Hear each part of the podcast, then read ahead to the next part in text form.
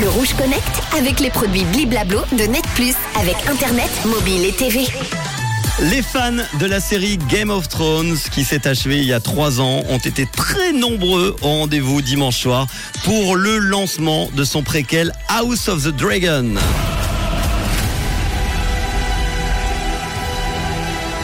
Le premier épisode a réuni presque 10 millions de téléspectateurs lors de sa diffusion dimanche soir. C'était aux États-Unis sur les canaux HBO Max. C'est la plus grande audience pour une nouvelle série originale dans l'histoire de HBO. House of the Dragon est basé sur le livre Fire and Blood, Feu et sang de George Martin, le créateur hein, de la saga littéraire Game of Thrones.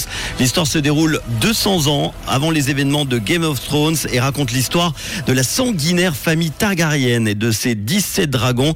Dans ce préquel composé de 9 épisodes, fans de Game of Thrones vont découvrir les ancêtres des héros des huit saisons de la série de HBO diffusée entre 2011 et 2019.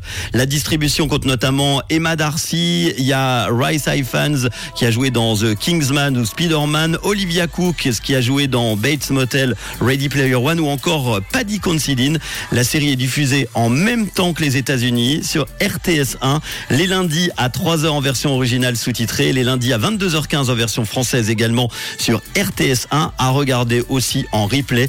Si vous avez vu euh, le premier épisode lundi, vous pouvez me dire ce que vous en pensez. Je l'ai pas vu encore, mais tout le monde m'en parle en bien, évidemment. Alors, euh, vos réactions 079 548 3000. Dans quelques instants, l'info sur Rouge avec Pauline à 18h. Stéphanie Hansmine dans quelques minutes pour le son Made in Suisse. Et tout de suite dans les souvenirs, Armand Van Elden et son fameux You Don't Know Me sur Rouge. Le Rouge Connect avec les produits Bliblablo de Net Plus avec Internet, mobile et TV.